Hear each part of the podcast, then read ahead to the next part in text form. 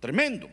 Ahora, eh, cuando lo vemos en el alfabeto griego, entonces eh, aquí es donde se menciona el alfa, que es la primera letra, y la omega, si usted lo sigue, aquí no, está todo, pero ese alfa, beta, eh, gamma, delta, son las palabras del, alefato o del, o del alfabeto griego, que vendría a ser lo mismo, solo que en otro idioma. No sé si me entiende. Porque la Biblia fue escrita en, griego y en hebreo. Ahora, existe un diccionario que se llama el diccionario, en inglés se llama Ansias eh, Hebrew, que me volví a cortar otra vez. Bueno, tremendo, ¿va? Estos, estos aparatos como fallan. Ay, y no los podemos arreglar. Pero bueno, a ver si no me, si no me voy a desconectar y, mejor le voy a explicar, ¿va? porque si voy a estar aquí perdiendo mi tiempo tras lo que ya me lo robaron y voy a estar aquí peleando con este chunche, entonces eh, eh, eh, se llama un diccionario antiguo, hebreo antiguo. En inglés, ances o ancestral es algo que es, es tan antiguo que ya no existe. Algo así quiere decir. Entonces cuando usted empieza a ver el, alefato, eh, la letra alef se representa por una cabecita como de toro. ¿Ya la vio? Entonces cuando usted ve esta cabecita, lo que quiere decir es alef, alfa. Y lo que significa es buey, fuerza o líder. Y al final de, de todas estas vemos una letra que se llama tau, que es la que yo le dije, con la que marcan también, que es lo representa una cruz. Ya la vio la cruz, ¿verdad? Y ese significa marca, señal o pacto. Ahora, eh, para que usted me entendiera, tal vez me tendría que ir al diccionario. No sé si me da chance de irme al diccionario y enseñarle un poquito. Ah, ¿Sí o no? Pues no me asuste, hermano, porque. Déjenme ver, entonces, esta es, este es mi Biblia. Eh, me voy a ir al léxico. Eh, por ejemplo, la H1 es la palabra Abba, que es padre, ¿verdad? Usted sabe que las palabras H que comienzan con H y tienen un numeral del strong es la H es hebreo. Y cuando tiene una G de gato es griego. El Antiguo Testamento fue escrito con la H con hebreo. Y el griego se usó en el Nuevo Testamento. Entonces, cuando usted quiere encontrar una palabra del Nuevo Testamento, déjeme poner mi Biblia entonces eh, y le voy a poner una Biblia que tenga strong. Amén. Eh, si usted quiere este programa, yo siempre se los he ofrecido a los hermanos, aunque algunos me lo han pedido en estos días y no lo he tenido porque no sé qué pasó con un, pero por ahí lo tengo. Entonces, cuando usted ve la palabra, cada palabra tiene un numeral. ¿Está aquí? Porque a veces eh, dicen, bueno, ¿y de dónde sacó eh, esto? Este numeral es como la raíz de la palabra, lo que realmente la palabra significa. Espero no estarlo aburriendo, hermano. Eh, entonces dice, por ejemplo, esto como es el Antiguo Testamento, si usted nota, comienza con H, porque es hebreo. Eh, algunos dicen, pero sí, esa palabra no significa. Cuando usted quiera saber el significado original de una palabra, vaya al, Strong y, compruebe lo que significa. Entonces, eh, por ejemplo, si yo le pongo la palabra filisteo, eh, le voy a dar clic al, al, Strong. Esa palabra filisteo significa nada más filisteo. Déjeme ponerle otra. Despojo después, eh, no sé cuál quisiera usted, eh, descendieron, aunque me hubiera gustado una palabra, eh, veamos David, la palabra David lo que significa es amante o amoroso. Fíjese, eso es lo que significa. Ahora, le voy a dar aquí, me voy a ir al léxico, ¿qué número dijimos que era? David. H1732. Vaya. Entonces, solo H17, 32. Ok. Eh, no me aparece esa. No me pareció, pero yo no estoy dándole, sino solamente quería mostrarle un poquito del, eh, de cómo funciona el, hebreo antiguo, el, ancestral. Eh, por ejemplo, H58. H58 dice que se escribe con ese bastoncito, no sé si lo logra ver ahí, un bastoncito, y si usted se fija hay un, como un cuadrito así. Eh, ese, ese, es cada una de esas es una palabra del hebreo ancestral que le estaba poniendo yo. Eh, juntas las dos significan una palabra, o sea, se pueden escribir palabras con esos, eh, con esas pictogramas se llaman esos dibujitos, ¿verdad? porque es como gramática pero dibujada. Entonces, el diccionario explica lo que pasa que, mire, Mejor me voy a ir a la 1 que le había puesto, que es Abba. Por quererle enseñar otra cosa, no, no me pareció. Entonces dice que el, torito ese, que dijimos que era buey, ¿verdad? Eh, dice que representa la fuerza. Sí, sí, sí lee inglés usted un poquito, por lo menos, ¿va? Dice eh, que el pictograma del torito ese, que es la eh, letra Aleph, ¿verdad? Dice que representa fuerza y que la, la, cosita esa que usted ve ahí, el, lástima que sobre el estrón no puedo dibujar, pero la, cajita esa eh, lo que representa es una tienda, una tienda como de campaña. ¿Está conmigo? Y entonces dice que combinadas las dos significan fuerza de la casa como que sí más o menos le da la, idea, ¿va? Cuando usted ve el torito y ve la, tiendita, esto es fuerza. Entonces lo que quiere decir es fuerza de la... Ahora, si yo le dibujara a usted eh, el torito ahí y la otra era esta. Ah, era la segunda, que es la bet. Cuando yo, si a usted yo le digo, mire hermano, ¿qué significa esto? Más o menos, ¿va? porque yo no soy muy bueno para, para... Si yo le digo, hermano, ¿qué dice ahí? Ahora, si yo le pusiera, eh, quiero ver, le voy a poner este aquí antes.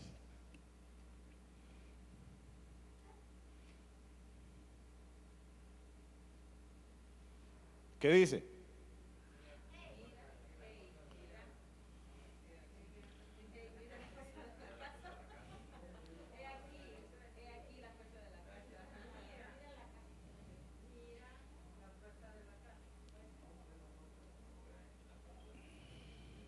Mire, ahí está, mire. Solo que la tienda va primero y el torito va después. ¿Y qué dice?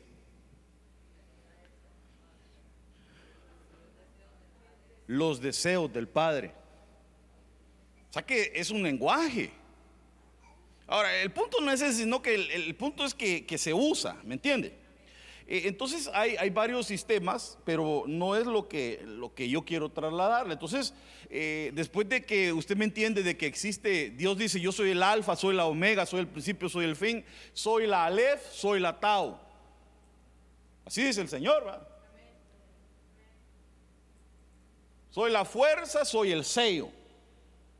Aparece en Ezequiel capítulo 9, versículo 1, una visión en donde él ve unos mensajeros que dice que son los mensajeros de la destrucción. Oiga, y que eh, eh, él escuchó que gritaba Dios con una fuerte voz y les dijo que traigan los verdugos de la ciudad, cada uno traiga su arma, le dijeron a estos, a estos hombres que también son, que, un hombre en este caso, usted sabe que el, ángel eh, tiene de alguna manera una figura como de hombre. O sea, realmente usted no crea que cuando un ángel a usted se le aparezca, se le va a aparecer un niño encueradito ahí con alitas. Eh, realmente la Biblia dice que algunos hospedaron ángeles sin, sin saberlo. ¿Y cómo fue que lo hospedaron y no se dieron cuenta? Porque parecían humanos. Entonces, eh, los ángeles, eh, cuando dice aquí, vengan, dice que vio, entonces vio seis hombres. La, silueta era como de hombre, pero realmente eran ángeles. Que venían por el camino de la puerta de arriba, fíjese, de la puerta de A, y que miraba hacia el norte, y cada uno de ellos traía en la mano un instrumento destructor. Entre ellos había un hombre vestido de lino, que tremendo va, porque eh, eh, el lino son las obras justas de los santos.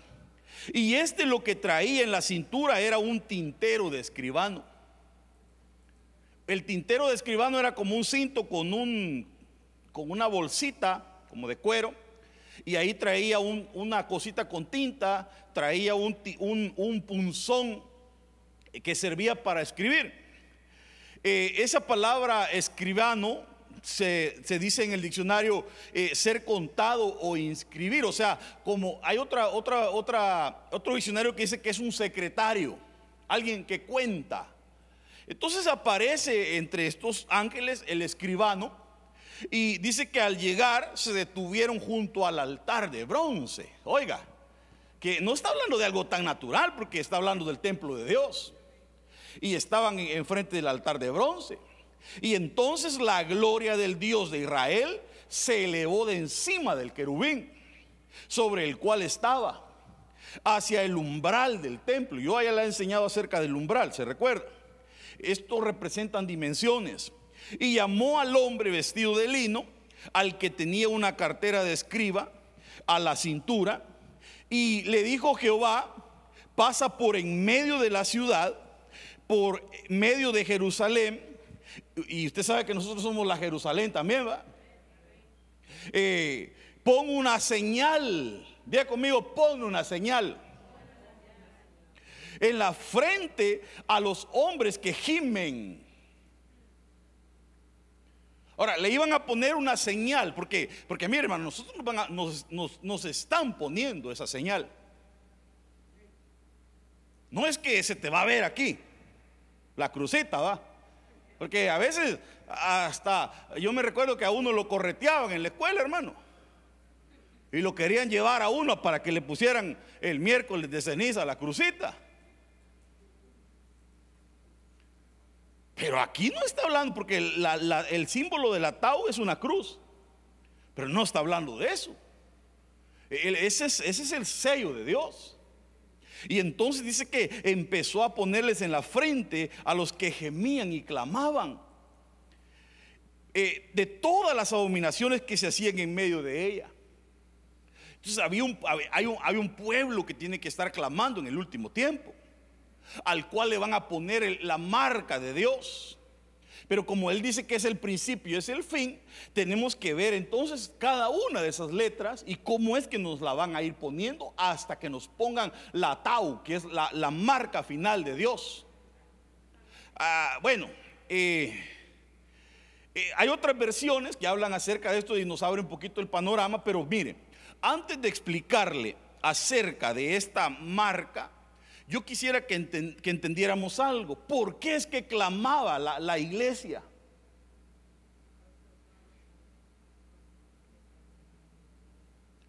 ¿Por qué es que clamaba y es porque es que a estos que claman y gimen son a los que marcan? Porque, mire, para poder entender el capítulo 9 tenemos que leer el capítulo 8. Ah, y si leemos el capítulo 8 nos vamos, no vamos a salir hoy. Pero más o menos quiero que se recuerde del capítulo. Yo creo que usted lo ha leído alguna ocasión. Y si no, usted va y lo lee en su casa. ¿Qué le parece? Ezequiel capítulo 8 entonces. Está eh, Ezequiel con unos ancianos. Y entonces de repente dice que lo agarra el espíritu y lo levanta del pelo. Y lo lleva a una dimensión que es entre el cielo y la tierra, dice la Biblia. Y entonces lo llevan a ver el templo de Dios, pero primero lo hacen ver por fuera.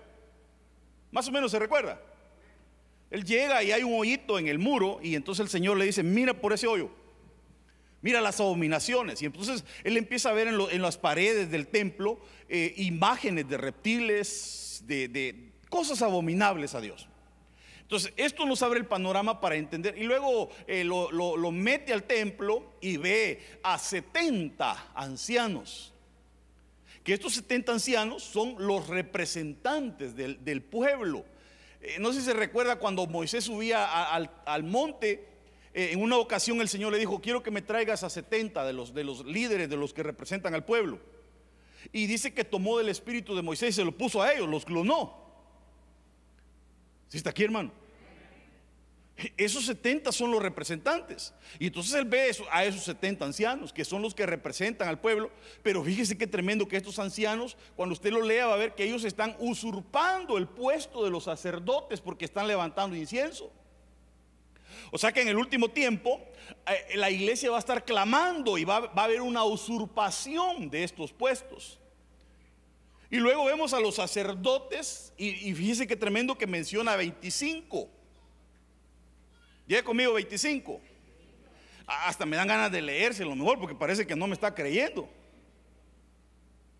Eh, dice que al final, en, el, en, en, la mera parte donde, donde no tenían que estar ellos, están 25 sacerdotes. Y cada orden sacerdotal tenía un representante que era un sacerdote. Y eran 24 órdenes. Entonces a mí se me, da la sospecha de que eran los 24 sacerdotes según cada orden, más el sumo sacerdote.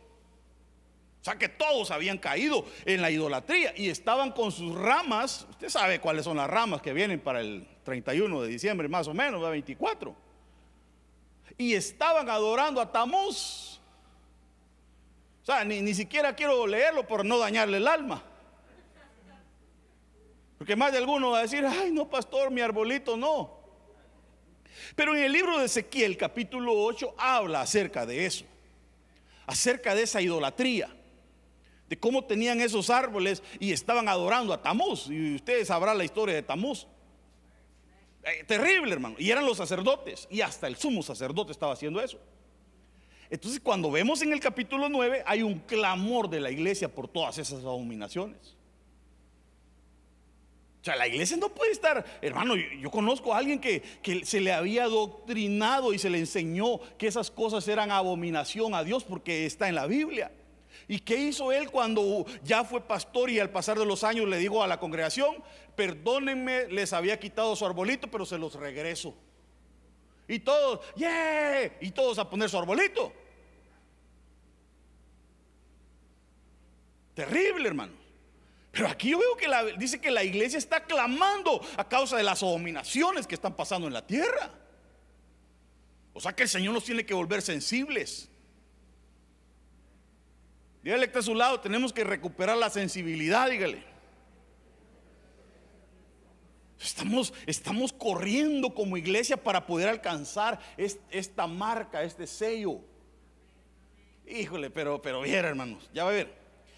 Eh, le dijo, es el mismo versículo, mire, del, Ezequiel 9.4, pero en otras versiones dice, eh, y le dijo, pasa ahora por en medio de la ciudad de Jerusalén y pon una señal en la frente de quienes gimen y claman a causa de todas las cosas repugnantes. Yo pregunto, ¿qué será algo repugnante? Cuando usted lo busca en el diccionario, estoy estrenando lápiz. Eh, cuando usted dice repugnante es algo que da asco, según el diccionario. Como decía mi esposa, eh, allá afuera no nos damos cuenta de muchas cosas que suceden.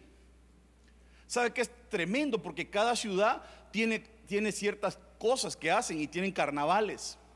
Eh, tengo que enseñarle eh, dentro de las fiestas paganas, algún día tengo que enseñarle Existen varias fiestas que se realizan que son de las más fuertes y dentro de ellas está una que se llama el carnaval que se celebra desde Brasil en muchos países, pero Estados Unidos tiene muchas ciudades y celebran sus propios carnavales. San Francisco tiene una que le llaman el Gay Parade, en donde hermano hacen unas cosas que, miren, ni, vayan ni yo no he ido, pero me han contado y yo les creo.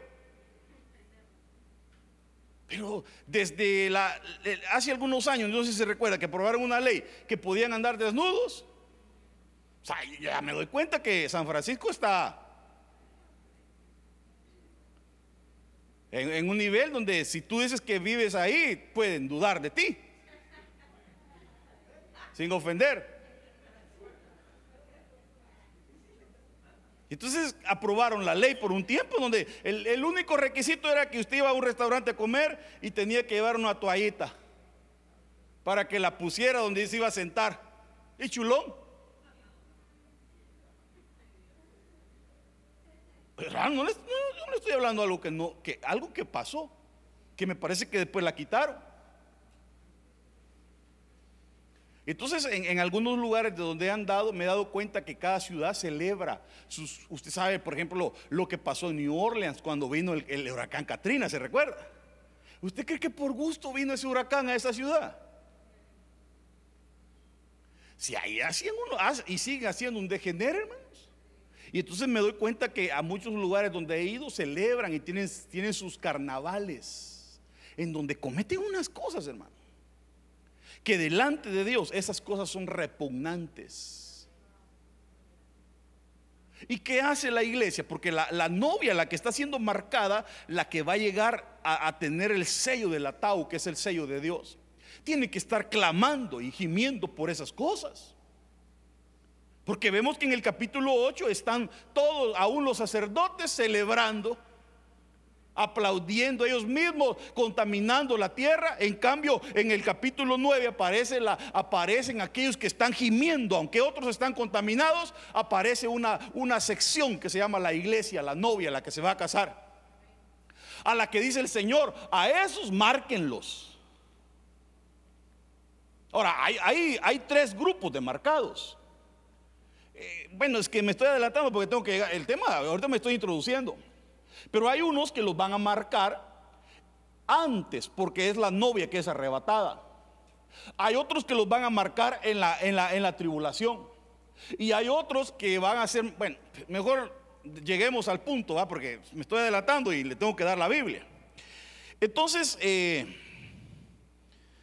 repugnantes. Eh, esta otra versión dice, los que claman a causa de todas las abominaciones, la que habíamos leído. Mire Torres Amat lo que dice, eh, gimiendo por todas las cosas detestables que se están haciendo. Cosas detestables. Eh, hermano, ¿usted cree que no se están haciendo cosas detestables en este mundo? Luego dice la Kadosh, eh, están gimiendo y llorando por todas las iniquidades que están siendo cometidas. Fíjense lo que tiene que estar haciendo la iglesia. Pueblo de Dios para todos dice, eh, todos los que giman y se lamenten por todas las atrocidades que se están cometiendo. ¿Qué es una atrocidad?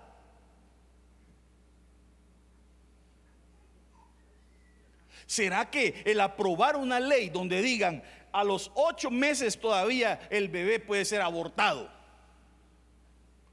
¿No será eso una atrocidad? Veces me recuerdo cuando, cuando esta, esta mujer, eh, Hillary, me parece que va, eh, se iba a lanzar a la presidencia. Una de las propuestas de ella era que iba a permitir matar a un niño aún hasta los nueve meses, ya para nacer. Tremendo, hermanos.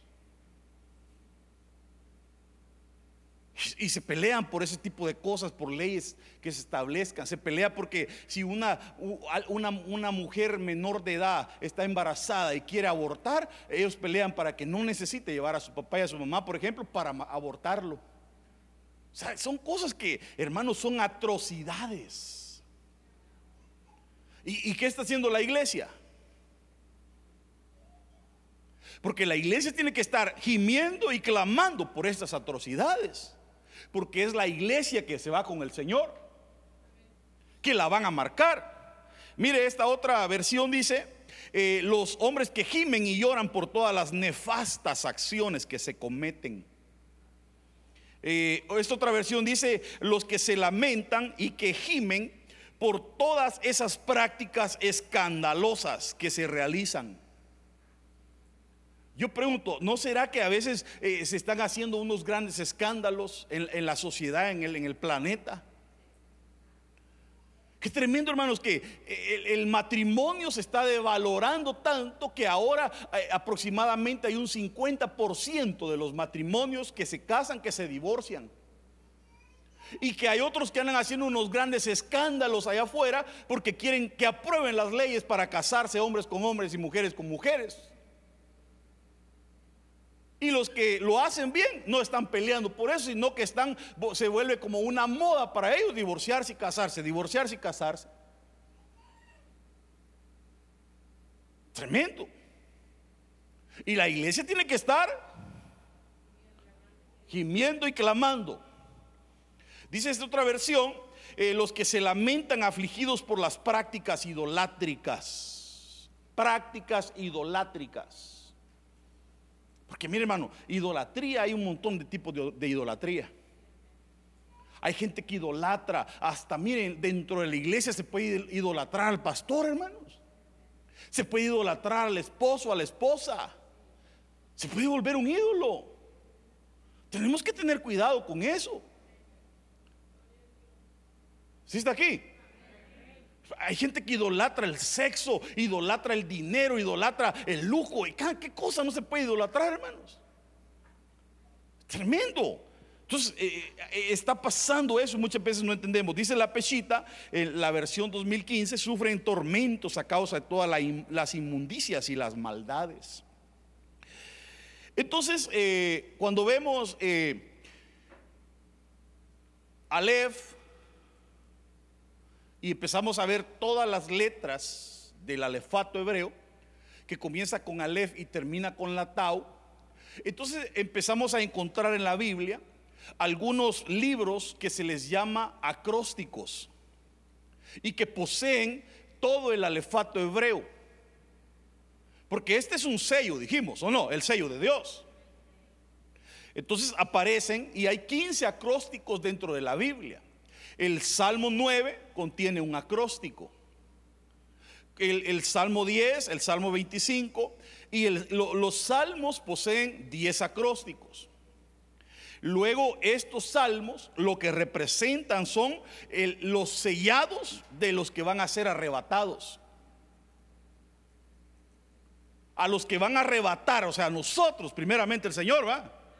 A nosotros nos tienen que marcar con este sello, con el sello de Dios. Y solo el que tenga este sello va a ser arrebatado.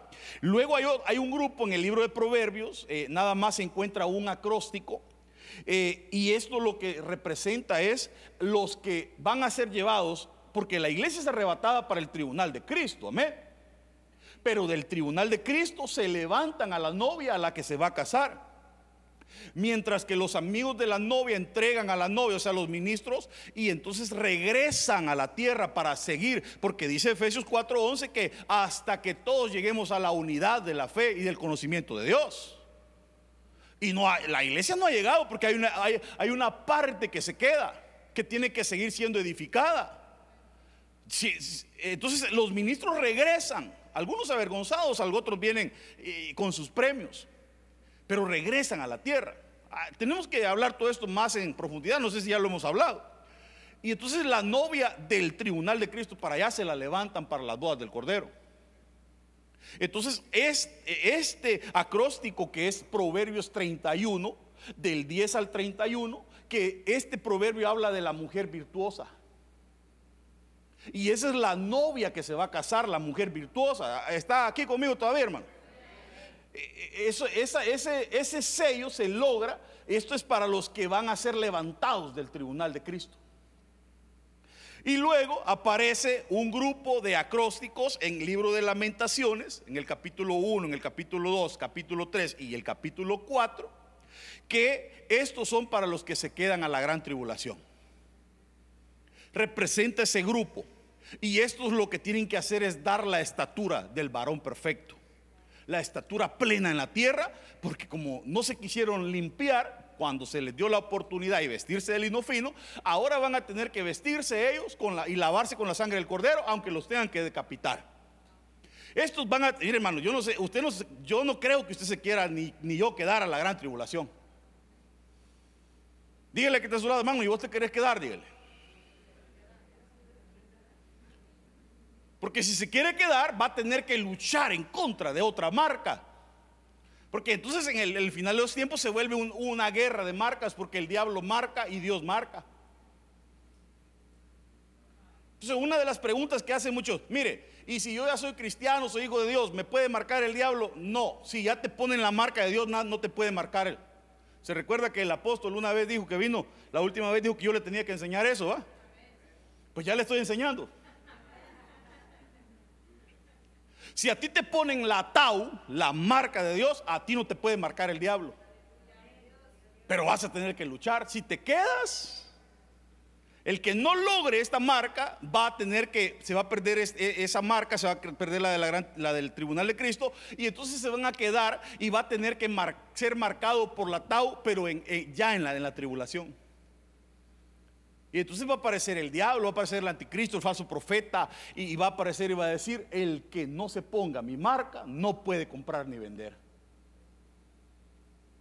Porque algunos dicen, el Bitcoin es la marca del diablo antes decían que eran las tarjetas de crédito y así empezaron. Pero eh, va a aparecer este anticristo y va a decir, miren, ¿saben qué? El que no tenga esta marca no puede comprar ni vender. No puede comer.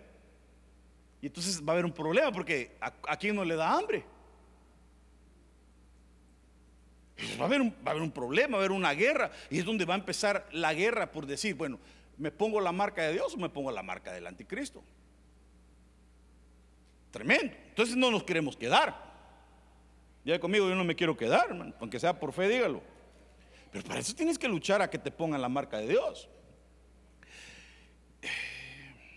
Y díjole Jehová, pasa por en medio de la ciudad, por en medio de Jerusalén y ponga una señal en la frente a los hombres que gimen y que claman a causa de todas las abominaciones que hacen en medio de ella y no sabemos qué dado. Y dice en el 9.6, matad viejos, mozos, vírgenes, niños y mujeres hasta que no quede ninguno. Mas a todo aquel sobre el cual hubiere señal, ¿sobre quiénes? No llegaréis. Y habéis de comenzar desde mi santuario. ¿De dónde? O sea que por eso dice la Biblia que el juicio comienza por casa.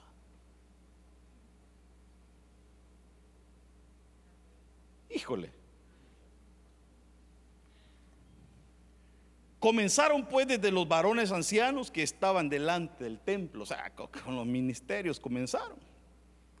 Y entonces dice Apocalipsis 7.1, y después de estas cosas vi cuatro ángeles que estaban sobre los cuatro ángulos de la tierra deteniendo los cuatro vientos de la tierra para que no soplase viento sobre la tierra, ni sobre el mar, ni sobre ningún árbol. Y vi otro ángel que subía del nacimiento del sol, teniendo el sello del Dios vivo. Y clamó con gran voz a los cuatro ángeles a los cuales era dado hacer daño a la tierra y al mar diciendo, y este les dijo, no hagáis daño a la tierra, ni al mar, ni a los árboles, hasta que señalemos a los siervos de nuestro Dios en sus frentes, hasta que les pongamos el sello. Pero venía un mal. Ah, hermano, entonces el que no se, el que no se, el que no se encuentre con ese sello, sí va a haber cosas feas. Mire, en esta noche si usted no sale con un surrema, aunque sea con miedo, va a salir. Pero algo se lleva. Porque lo que va a pasar aquí es que van a abrir el abismo. se van a ver cosas terribles, hermano. Y el quinto ángel tocó la trompeta y vi una estrella que cayó del cielo de la tierra y le fue dada la llave del pozo sin fondo del abismo. O sea que una de las cosas que hace uno de estos ángeles es que le dan la autoridad para destapar el pozo. Fíjese, pero primero tuvieron que sellar a los de Dios.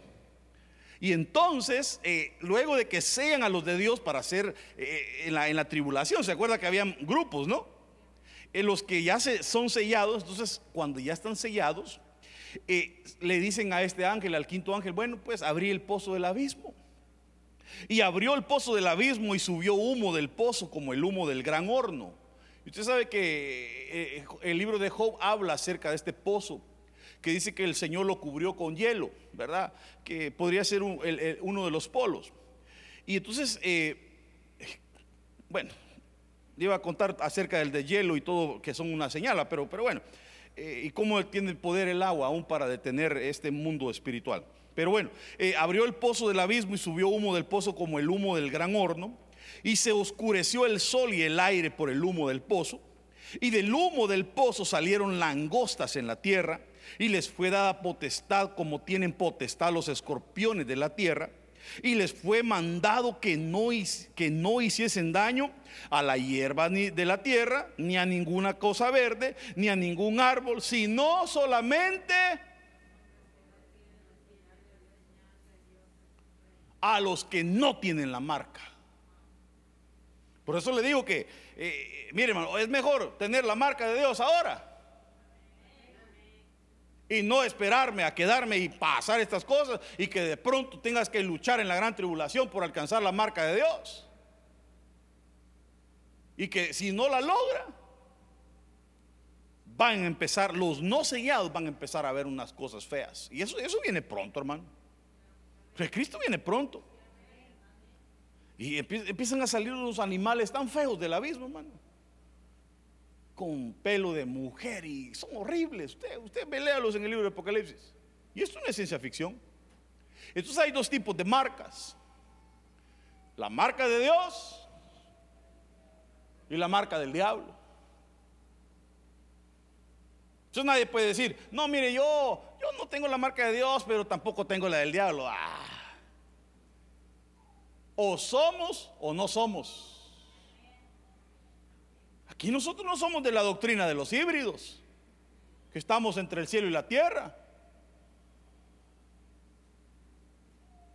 Usted o es, o es frío o es caliente. Pero dice la Biblia que los tibios los va a vomitar el Señor. Dígale que está a su lado, hermano, mejor calentarte, dígale. Mejor métase con todo en las cosas de Dios, hermano. Es mejor. Se lo recomiendo. Ay, pastor, pero que cuesta, mire, venir a la iglesia, servir, mire, viera cómo trabajo. Mire, hermano, vale la pena servir a Dios. Vale la pena llenarte de Dios. Vale la pena correr la última mía con todo. Vale la pena. De, nada te sirve hacer tesoros en la tierra si no haces tesoros en los cielos. Lucha por tu salvación. Es que mi marido no quiere, déjelo. La salvación es personal. No va a aparecer un día, es que mi marido no quería, Señor, y por eso, mira, Señor, no, su marido no lo va a salvar a usted ni su mujer. Si tu marido no quiere cambiar, ora por él, pero tú avanza. No venga a decir que, ay, es que yo me tengo que sujetar a mi marido. Pero te tienes que sujetar a tu marido si él se sujeta a Dios. Si él no se sujeta a Dios, no tienes por qué sujetarte a un hombre así.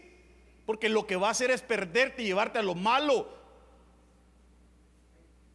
Pero si tu marido o tu mujer, bueno, el marido más bien, si él es un hombre de Dios que busca a Dios, que ora, que lee la palabra, que le gusta venir a la iglesia, sujétese a él.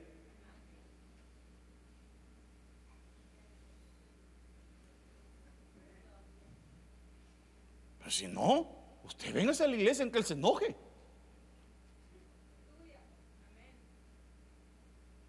y ore por él. Parece que uno, cuando uno antes de casarse, uno tiene que pensar con quién se va a casar, hermanos. Ay, es que es guapo y va, yo sé que va a cambiar algún día, lo voy a llevar a la iglesia. El pastor que es chistoso y cuenta chistes en la iglesia y le va a gustar y, va a cambiar un día, tengo fe. Sí, vos, dijo alguien, ¿va? ¿Y qué si no cambia? y se vuelve un estorbo para tu carrera, para tu vida espiritual, para tu ministerio. ¿A cuántos Dios no les ha dado profecía y les dice, eh, te voy a levantar, te voy a, te voy a hacer ir por las naciones y les da profecía, hermanos? ¿A cuántos les han dado profecía? Sí, pero va y, comete un error de esos. Y después, ay, yo creo que las profecías que me dieron no eran de Dios. No, no, si eran de Dios, pero tú pusiste estorbo porque no supiste escoger, no supiste pedir consejo, no supiste oír la voz de Dios. Entonces no atrase su ministerio, hermano. Dígale que está a su lado, hermano, no atrases tu ministerio, dígale. Bueno, antes de que me vaya a seguir viendo más feo, mejor voy a avanzar.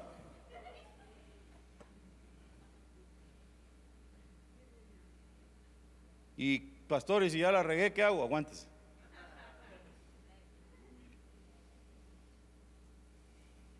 aguántese. Y vea cómo, cómo, cómo le clama al Señor para que le arregle su situación. ¿O no? Y hacía que a todos, pequeños y grandes, ricos y pobres, libres y esclavos, se les pusiese una marca en la mano derecha o en la frente. O sea que mire, la marca del diablo, porque dijimos que está la marca de Dios y la marca del no respeta, aquí no respeta si es pequeño o grande, si es rico o si es pobre, si es libre o es esclavo, van a forzarlos a ponérsela. Y dice en el 17, y que ninguno pudiese comprar ni vender, sino que el que tuviese la marca o el nombre de la bestia o el número de su nombre. La bestia, mire. Imagínense una madre en ese tiempo con unos sus tres niños llorando que tienen hambre, hermanos. ¿Qué cree que va a hacer? ¿Cree que lo va a ver morir de hambre? ¿O, cree que va a decir, mejor márquenme? ¿Cómo será el corazón de una madre? son circunstancias difíciles las que vienen, hermanos. Y lo que va a hacer, va, porque este, este anticristo eh, lo que hace es que él, él viene anunciando paz, pero después se va a voltar, va, va, va a venir la, la, desolación. Apocalipsis 14, 9 dice, y el tercer ángel los, los guió diciendo a gran voz, si alguno adora a la bestia y a su imagen, oiga, y recibe la marca en su frente o en su mano, él también beberá del vino de la ira de Dios. Ah, hermano, ¿usted cree que habrá alguien que quiere ver enojado a Dios?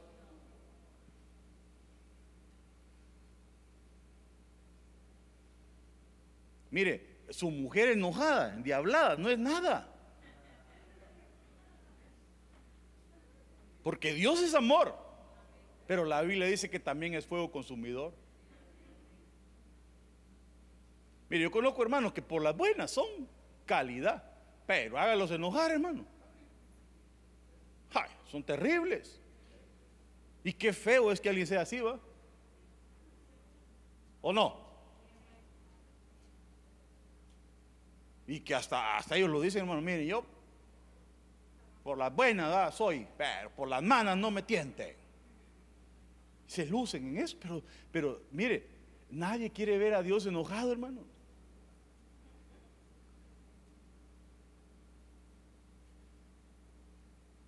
Porque mire, eh, eh, en cierta ocasión el Señor solo se puso triste y dijo, estoy decepcionado de, la, de esta humanidad que he creado, dijo. Y, les mandó un diluvio.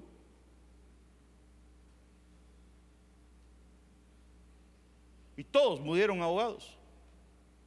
Solamente aquel hombre que creyó al Señor 120 años, sin saber lo que era llover, hizo un arca y le creyó al Señor. Y qué interesante que le evangelizó a su familia y los logró salvar y los metió con él, hermano. Y tú ya le predicaste a toda tu casa.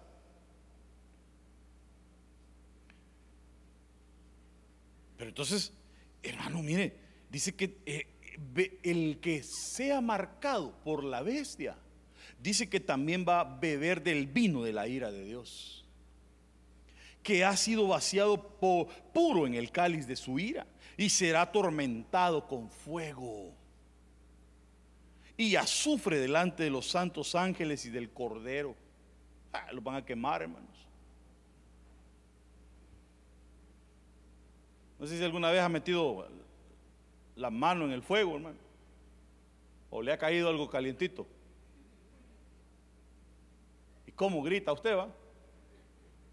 Le cae así aceitito caliente y se le hace el ampollito y usted ya está. ¡ah!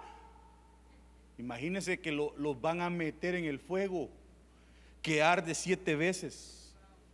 Y dice Apocalipsis 15:1, vi en el cielo otra señal grande y admirable.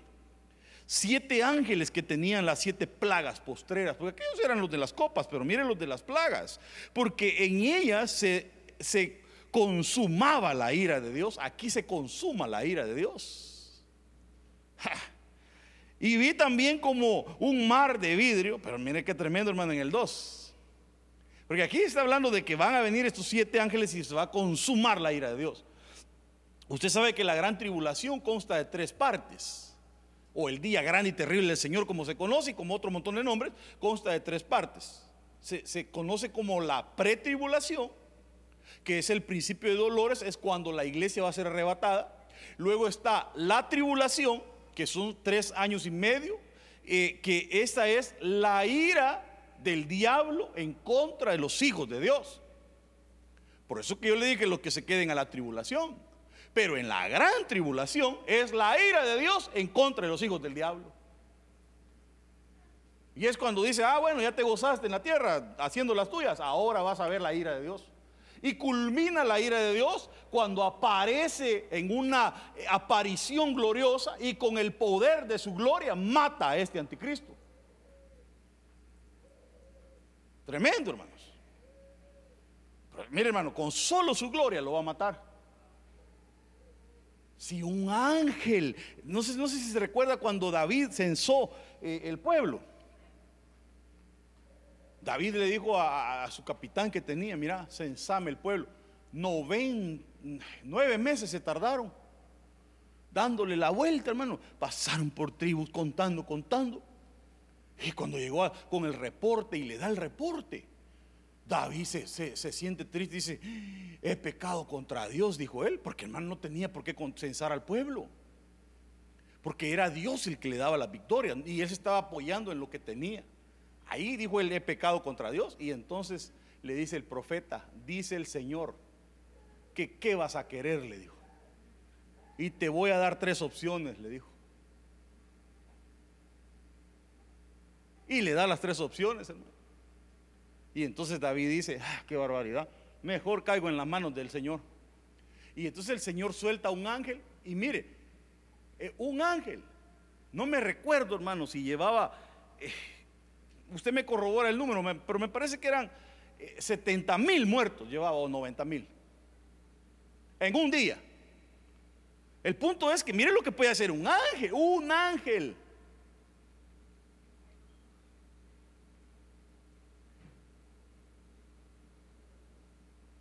Aparecer el Señor, hermanos, con toda su gloria y su esplendor y va a matar a este. Pero eso, mire, hermano, nadie quiere ver al Señor enojado, hermano. Entonces dice que vi también como en un mar de vidrio mezclado con fuego a los que habían alcanzado la victoria sobre la bestia. Porque si hubieron unos, si hubieron unos que vencieron en la, tribulación. Dice que, eh, mire, alcanzando han alcanzado la victoria sobre la bestia y sobre su imagen y sobre su marca y, el, sobre el número de su nombre. Eh, y, y en pie sobre el mar de vidrio con las arpas de Dios. Pues sí, pero les tocó pasar una cosa bien fea, hermanos. Pero mire, ahora eh, los ve, los ve Juan con unas arpas, tocándole al Señor porque fueron vencedores. Pero mire, hermano, mire, no necesitamos ir a eso, hombre. Usted y yo podemos prepararnos hoy para irnos con el Señor. Mire, honestamente, ¿cuántos se quieren ir con el Señor? Y entonces esto dice que cantan el cántico de Moisés. ¿Quiénes?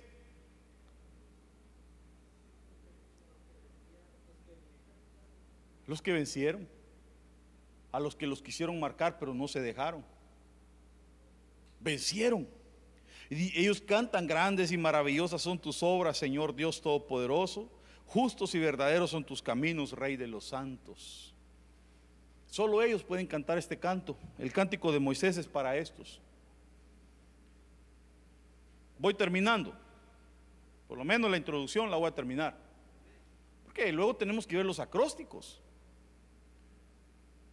Amén. ¿Y qué es un acróstico, pastor? Pues ya le expliqué. Eh, mejor antes de irme se lo voy a enseñar, hermano. Porque luego va a decir usted que, ay, qué pastor más mentiroso el que tengo. Eh, un acróstico de los que mencionamos, proverbios, ¿qué dijimos? 31. Proverbios 31 del 10. Ok, esta versión no lo tiene, vamos a buscar la, tal vez la...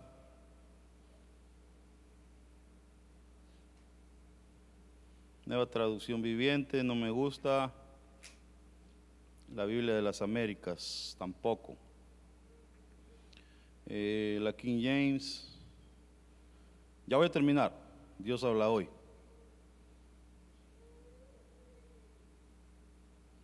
No todos la tienen, ya la vamos a encontrar. Eh,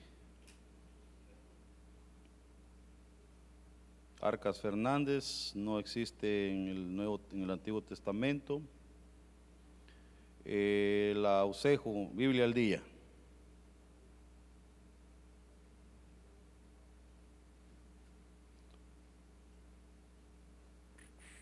No a todas se las ponen, fíjese. Alguien que me ayude a buscarla. En, oh, mejor voy a poner el, lo voy a comparar mejor. Eh, 31, ¿qué dijimos? Vamos a ver, el 10, aquí. Vamos a comparar. Alguien que me lo compare ahí, no sé si tengo gente que... ¿Ah? Sí, 10. Solo necesito compararlo y que me busquen una versión que tenga los acrósticos.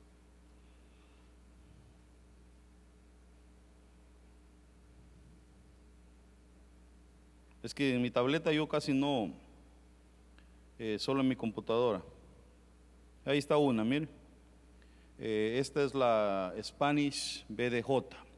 Eh, si nota, ahí empieza a decir Aleph, que es la primera letra, Bet, que es la segunda, Gimel, Dalet, Hi, Bau, Sain, hasta que llega al final, que es la Tau. Eso es a lo que se le llama un acróstico. Y esos son los 15 acrósticos que le enseñé. Entonces la marca de Dios comienza por la Aleph y termina con la Tau. Por ejemplo, para la, iglesia que se va con el Señor, esta es la, el sello que le van a poner. Y entonces la empiezan a llamar mujer valiente o mujer virtuosa. La iglesia que se va con el Señor es esa, la mujer virtuosa, la valiente. ¿Por qué valiente? Porque dice el mismo Proverbios, dice que es refulgente como el sol, imponente como ejércitos. Eh, la, iglesia es una iglesia poderosa, hermanos.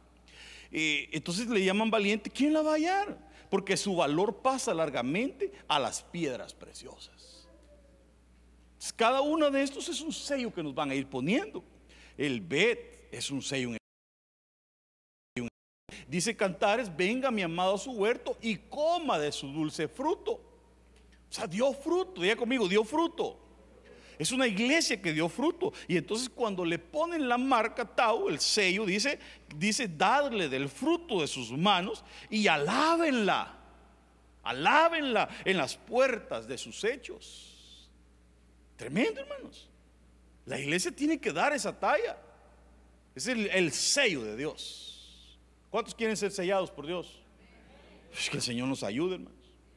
Entonces, vea, hay varias versiones que tienen el, alefato, ahí lo que es el acróstico. Eh, tenemos que estudiar entonces los 10 acrósticos del libro de Salmos. Eh, y bueno, a ver, qué, a ver qué vamos hablando, a ver hasta dónde llegamos con, respecto a este, con respecto a este tema. Bueno. Ay, ay, ay. Úlceras malignas. Y solo le voy a leer este y termino. Porque mire, qué triste que el hombre sea engañado por el diablo cuando el infierno no fue hecho para el hombre, hermanos. O sea, hay gente que va a ir a parar al infierno, pero el infierno no fue hecho para ellos.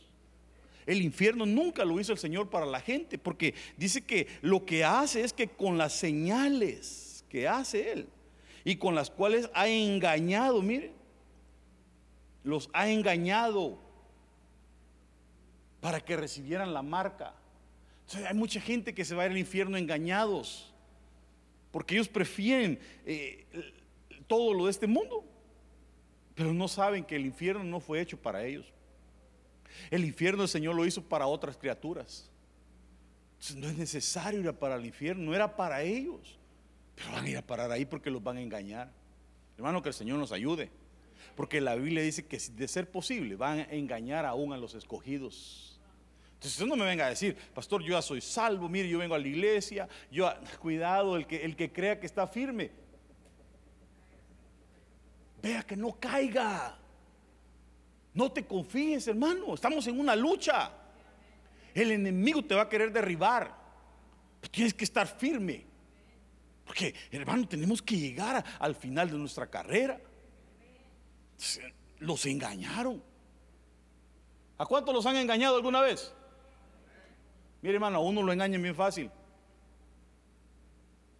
Te pueden engañar. El diablo eso es lo que va a querer hacer, así que cuidémonos. Porque aún a los escogidos, de ser posible, dice la Biblia que los va a engañar. Bueno. Ay, no. Bueno, ya aquí termino. Oremos, oremos. Padre amado, estoy clamando por tu misericordia, Señor. Ayúdanos, ayúdanos. Ayúdanos en esta carrera, Señor, en la cual estamos. Ponte de pie un momento.